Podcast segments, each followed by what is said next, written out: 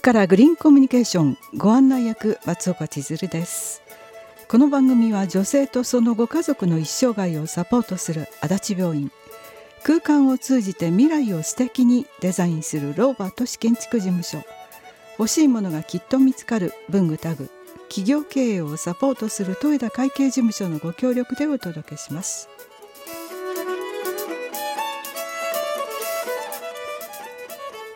今日からグリーンコミュニケーション。この番組では私たちの住む京都から環境平和芸術健康食の問題などを取り上げ地球に優しい生活スタイルを提案します。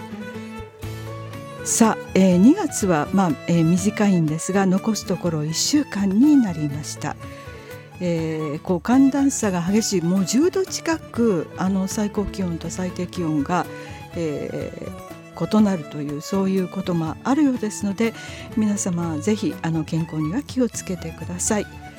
さて、まあ、春といえばいろいろこう変化がある時期なんですが、えー、今回はあの君島明彦先生にお越しいただきましたなんとなんと立命館大学を、えー、この春退職一旦退職される、定年退職、ね、定年退職、はい、されるそうです。ですのでえー、今回のテーマは君島明彦、えー、退職記念講義。私の憲法9条論そんなテーマでお届けします、えー、立命館大学国際関係学部教授立命館大学国際平和ミュージアム館長でいらっしゃる君島明彦さんが今日の、えー、ゲストコメンテーターです。よろしくお願いします。はいよろしくお願いします。はい。大使いやお前何言うんだっていう顔やめてくださいって感じですが。あの退職65歳になられまして、はい、はい、退職はいつになるんですか？いつって年度ごとですよね。年度ごと。日本の年度は4月1日から3月31日ですから、はい、ですから65歳になった年度の3月31日で退職するというのが立命館のルールで。はい、で私11月に65になりましたから今年度の3月31日でつまり来月ですね、ええ、来月末で定年退職ということになります。そうですか、はい、まあ一旦あのご苦労様でした、はい、えー、どうも、えー、退職おめでとうございます。そうなんですよ。いや皆さん皆さん退職おめでとうございますって言うんですよ。めでたくないです。おめでとうございます。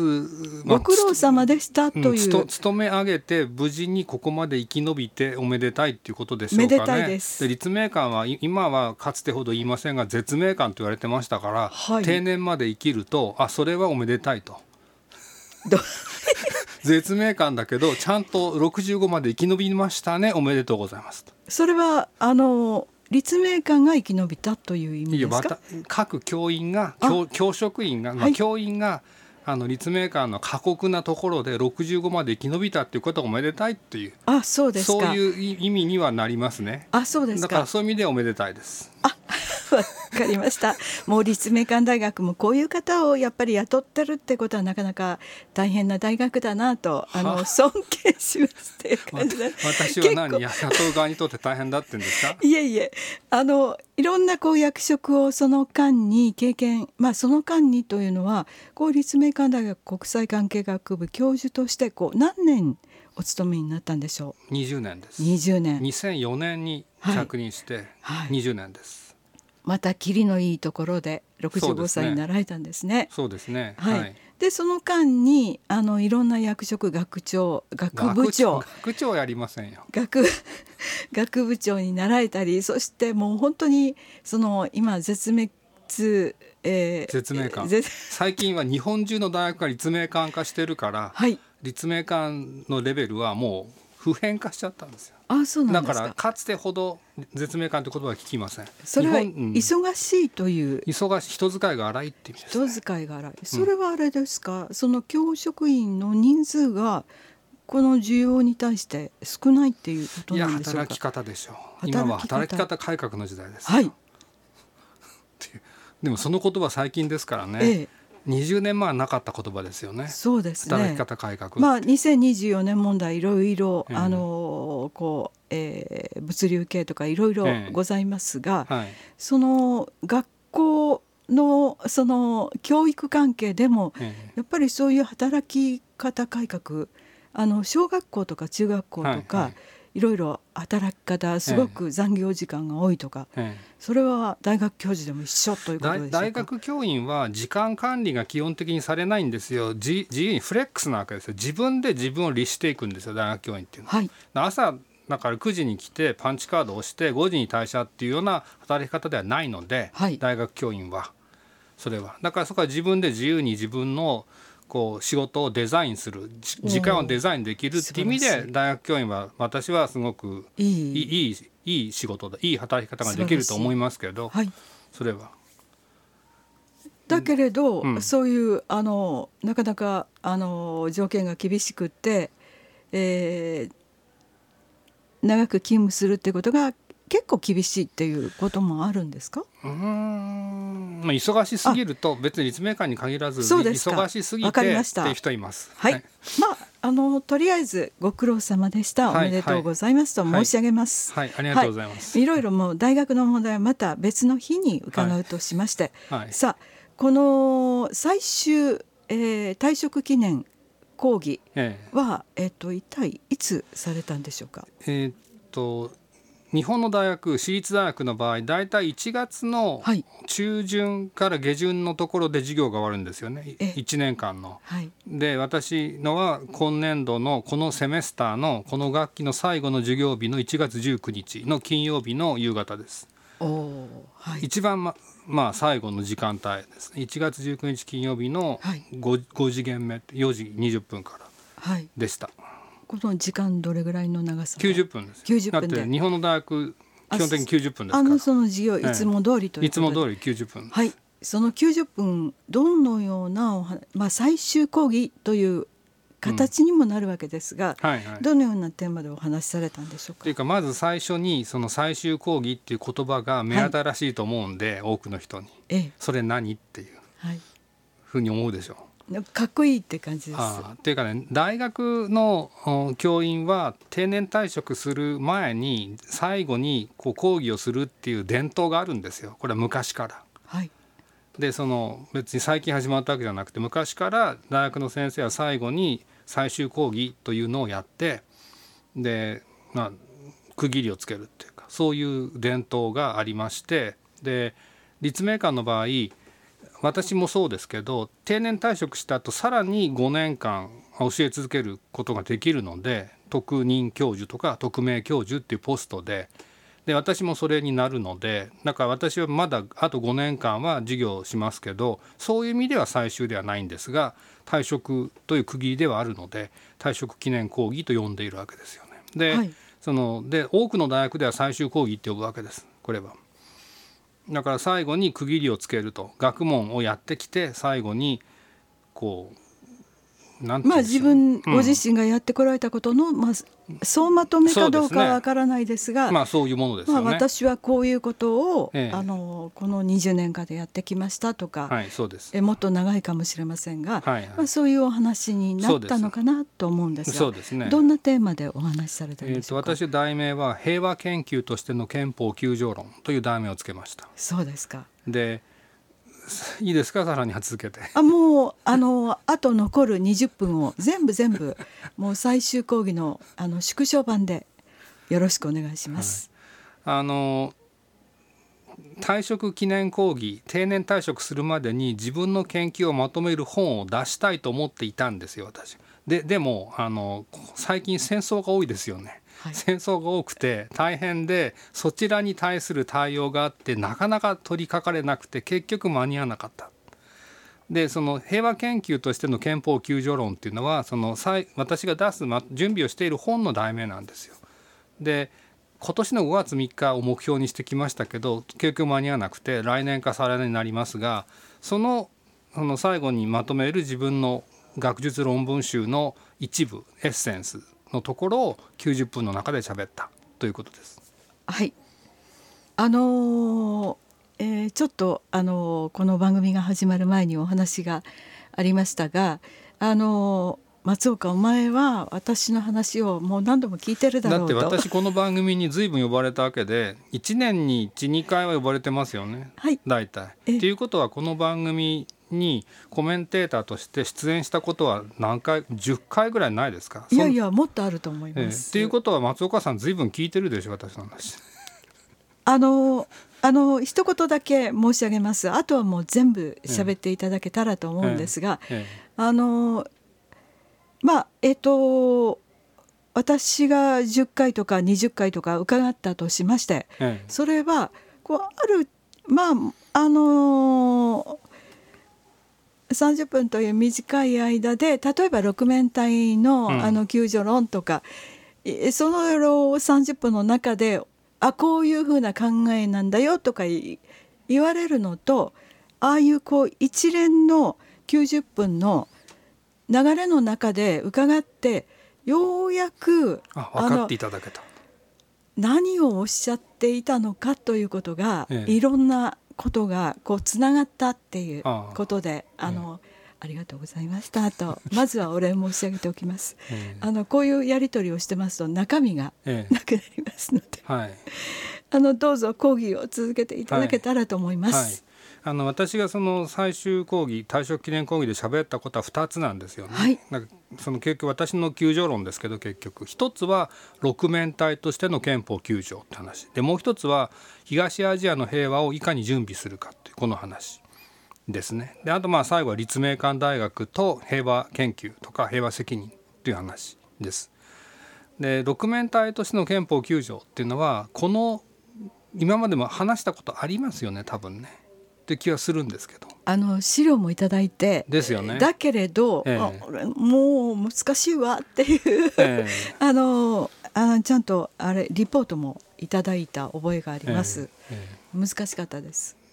で私の退職記念講義を聞いていただいてわかりました。わかりました。はい。納得していただけましたかって全部つながっているっていうことがよくわかりました、うん、はい。はいなんかあの、うん、でもラジオ聞いてらっしゃる方は今さっぱりはわからないですよ、ね、この二人は何を言ってるのかわかんないんで、えええ、私に話しかけず、はい、あのちょっとこう説明していただくと嬉しいです。はい、そうですね。はい。あの憲法9条って皆さんまあよく知っているその憲法9条いろんなレベルがあると思います詳しく知っている人もいるしあんまり知らない人もいるけど、まあ、憲法9条っていうのがあるっていうのはご存知だと思うんですよね。であの時間が限られてますからこう難しいんですけどで憲法9条っていうのは極めて複雑な現象でで国際関係抜きにはないわけで憲法9条っていうのは明らかに国際関係の中に位置づけられていて生まれたのも国際関係だし国際関係の変化に応じて変化もしてきた意味も変えてきたで今もあると。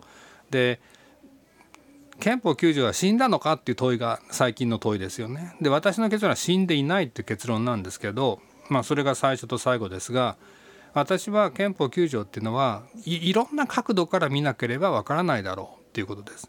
だから日本の国民から見るだけでは何もわからなくて結局で6つの視点から見るだから六面体と私は呼んでいるんですがというふうに見るのが一番いいと一番9条を全体として捉えることができるだろうと。でその 6, 6つの視点というのはどこかっていうと一つはワシントンから見る。あるいはまあ連合国から見るって。いうかアメリカから見ると9条ってどういうもの？それから大日本帝国から見る。大日本帝国ってもう終わってるはずですけど終わってるんですかっていう気もしますがその過去の日本。それから日本の民衆から見る。まあ一番ここが重要ですけどね。でそれから沖縄から見る。憲法9条っていうのは沖縄の犠牲の上にあるんですけどね。沖縄の人はみんな知ってるけど遠慮して言わないんですよ。実は。本当は言いたいんですよ。沖縄を踏み台にして救助があるんだよ。気が付いてますか？ってか大和の人たちはで彼らは遠慮して言いませんけど私は言いますが。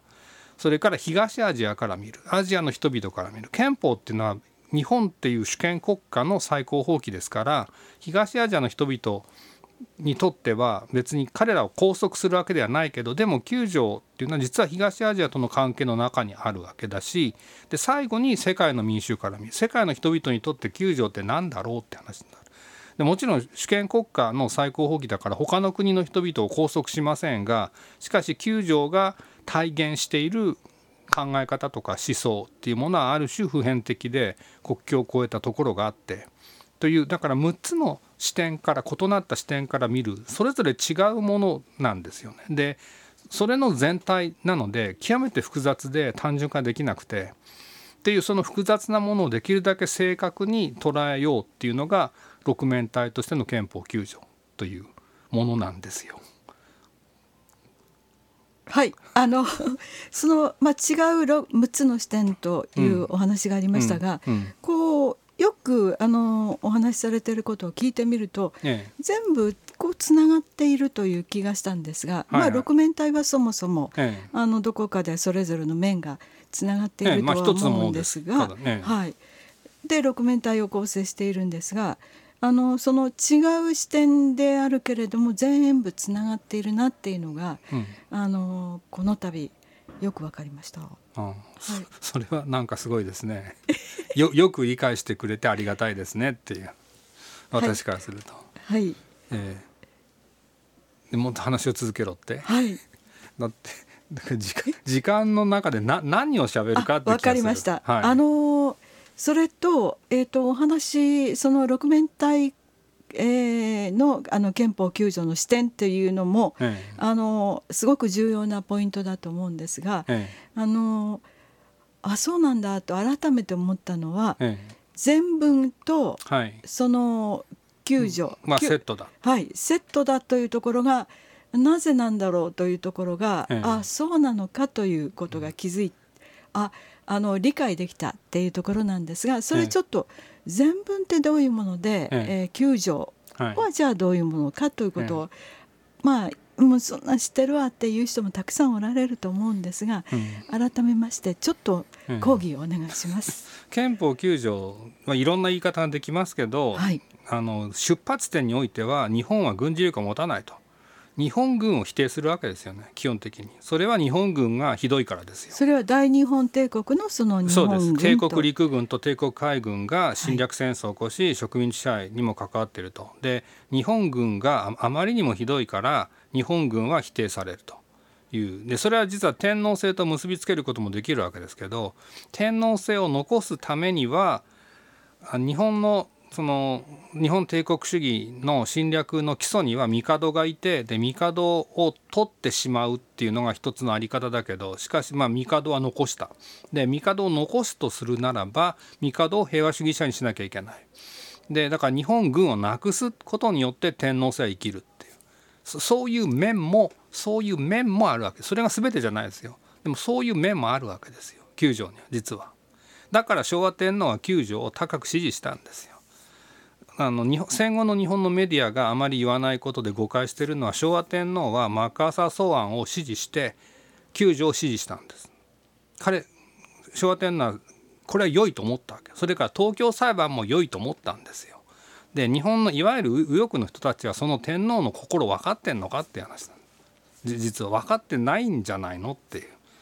すごく憲法も東京裁判も支持したんですよ昭和天皇は。っていうまあそれを置いといて置いといて置いといて、はい、その全文と9条の関係ですよね。はい、で9条の、まあ、いろんな言い方ができます要するに日本軍は否定される。日本軍を否定するとじゃあ日本の安全はどうするのってことになるわけですよ。でそれは国連によるわけですよ。でその国連によるっていうのが全部に書いてある。平和を愛する諸国民の公正と真偽に信頼するって言い方をしている。でこの平和を愛する諸国民っていうのは国連を意味してるんです。これは間違えようがないです。これは常識です専門家の。そこの常識が共有されてない戦後の日本で。でただ国連だから日本軍はも否定される。日本はだから武装しない。軍隊がない。で何かあったら日本にそれは国連が安全を守る。っていう関係にあった。でただ国連がただ冷戦で実機能しなくなりましたよね。安保理が。だから国連というよりもアメリカの方に行くわけです。日本政府は。日米安保の方に行く。だから日米安保と9条がこう併存するっていうことになる。戦後の日本では。そこにまあ矛盾があるわけですけど。みたいな。でその全文の構想平和構想っていうのは要するに国連のような軍事同盟ではなくて全ての国家をメンバーとする包括的包摂的な安全保障の枠組みの中で日本の安全は確保するんだっっていうのが憲法の原点なんですよ。で結局冷戦になったから国連による安全保障が実現しなくて今日に至るわけですずっと日米安保によるわけです。でももし憲法のその原点を尊重するのであれば私は尊重したいですけどあの東アジアでそういうものを作らなきゃいけない。国連はこうちょっと大きすぎるし安保理はなかなか機能しませんからヨーロッパにいろんな地域に地域的な枠組みがあるわけですよ。でそれを東アジアに作らなければいけないだろうってそれが憲法の全文の発展的な解釈じゃないかっていうのが私の意見。なんですよ。まあ、私たちの日本は、うん、その東アジアに位置するからこそ、はい、あのそういう、えー、ことも必要まあ、あの平和構築のための一助としてそういうことが必要ではないかという。その努力なしには、はい、日本の軍拡は止まらない。はい、ああはい。っていうことでしょう。あはいわかりました。はい。はい。今のがあのあその9条とその全文が、うん、あのセットであるっていうのは、うん、あの両方見るあの見ることが必要ですよというのが、うん、あの結構大切なその六面体ということもそれにあの含まれるというか含まれますね。それこそ包括っていう、いやだからさ 私の退職記念講義は9条の方が六面体でで全文の方が東アジアの平和をいかに準備するかっていう。だからそのだから9条と全文なんですよあれ実は全体として。ですよね。っていうことなんです実は。はいそう見えました、うん、はい。それをその六面体という表現にしたという、うん、そんな感じでよろしいでしょうか、はい、そうです。おおやった、うん、なんか私は相当に考え抜いて六面体って言ってるんですよ。で私はこの見方に自信を持ってるんですよ、はい、でもなかなかみんな理解してくれない。いや何言ってはるのかなって最初は思いますよねまああのー、だから20年かかりますねこれね。だから私が生きてるうちは無理かもしれない。いやえっ、ー、とですねあのー、そのずっとまとめて伺わないと、うん、その六面体の話だけを伺うんじゃなくそうだだから本を作本にしなきゃいけない。だからちゃんと全体が分かるようなまとまった本にしないとなかなかあの理解してもらいにくいと思うので、はい、この本を書かないと私は死ねないんですよ。わかりました。死んじゃダメです。だからぜ絶対執念でその本を出す出したらもうちょっとほっとする。はいわかりました。出したらまた呼んでください。はいわかりました。あこの後もお話伺います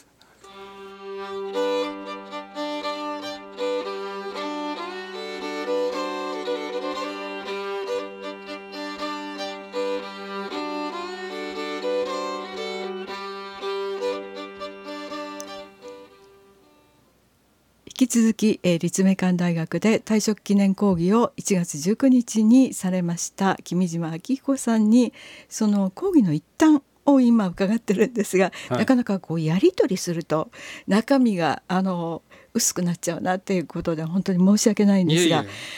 あのですね。あの視聴者の方でもしあの私の大正記念講義を聞きたいという既,、はい、な方がいらっしゃったらいらっしゃるかもしれません。あの松岡さんにメールください。松っていうか ラジオカフェラジオカフェに連絡してください。そしたらあの YouTube, YouTube, YouTube 動画の URL をお送りします。一般公開してませんので。おありがとうございます。いやえっ、ー、とですねその90分のお話伺ってようやく普段君島明彦さんが言ってらっしゃることがつながったというこのえー、私の実例を、えー、皆さんも共有していただけたら嬉しいかなというふうに思います。私としても嬉しいです。そうです。はい、はい、そうです。というか大正記念講義の日はあの図書館のカンファレンスルームってところでやったんですよ。あ、はい。で、はい、会場はだいたい90人ぐらいで、はい、満席でであのズームで配信もしましたからそっちは50人くらいです。だから実際リアルタイムで聞いてくれた人は140人ぐらい。でした。そうですか。だから140人って大した数じゃないじゃないですか、はい、あいやいやいや。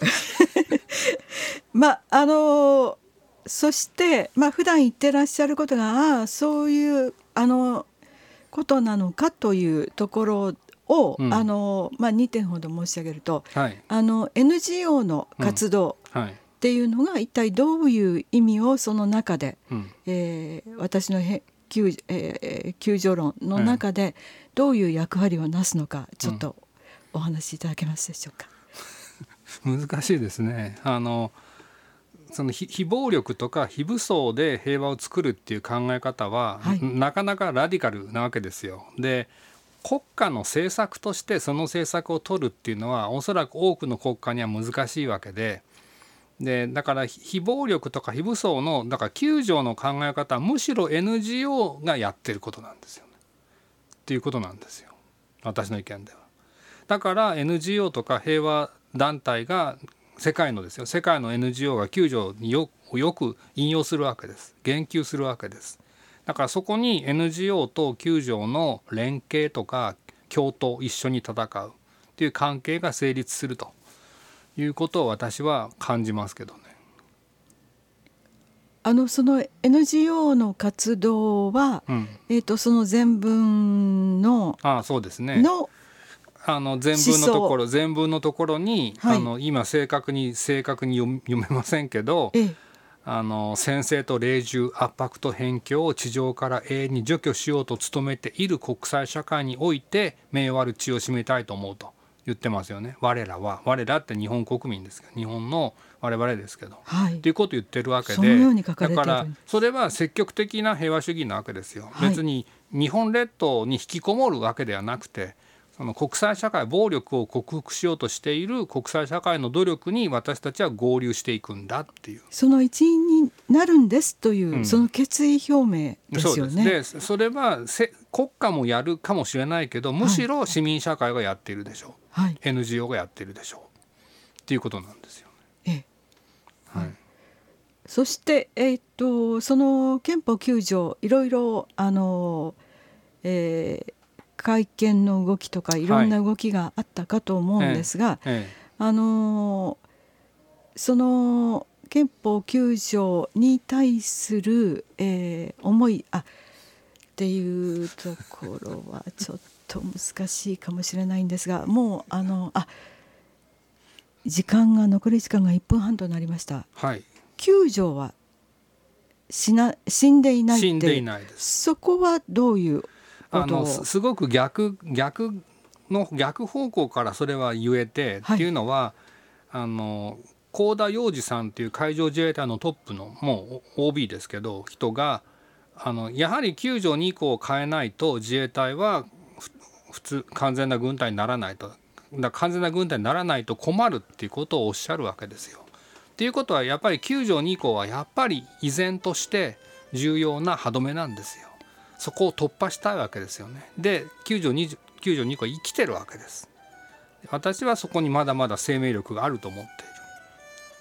生きているからこそそこを変えたいと思う人がいるんだというそうです。ちゃんと歯止めになっていると。で私は生きているしまだまだ役割を果たしうると思うわけですよ。はい、そうですか、はい、そしてお話の中でやっぱりあのその平和に対する活動も、複数のトラック政府だけではなくマルチトラック外交ですよね。ああそうです、ええ、はい。だから我々が何をやるかなんですよ、ええ、我々が。マルチトラック外交ってあの絶対的に必要ですよね。で沖縄県がその一つを今やっている。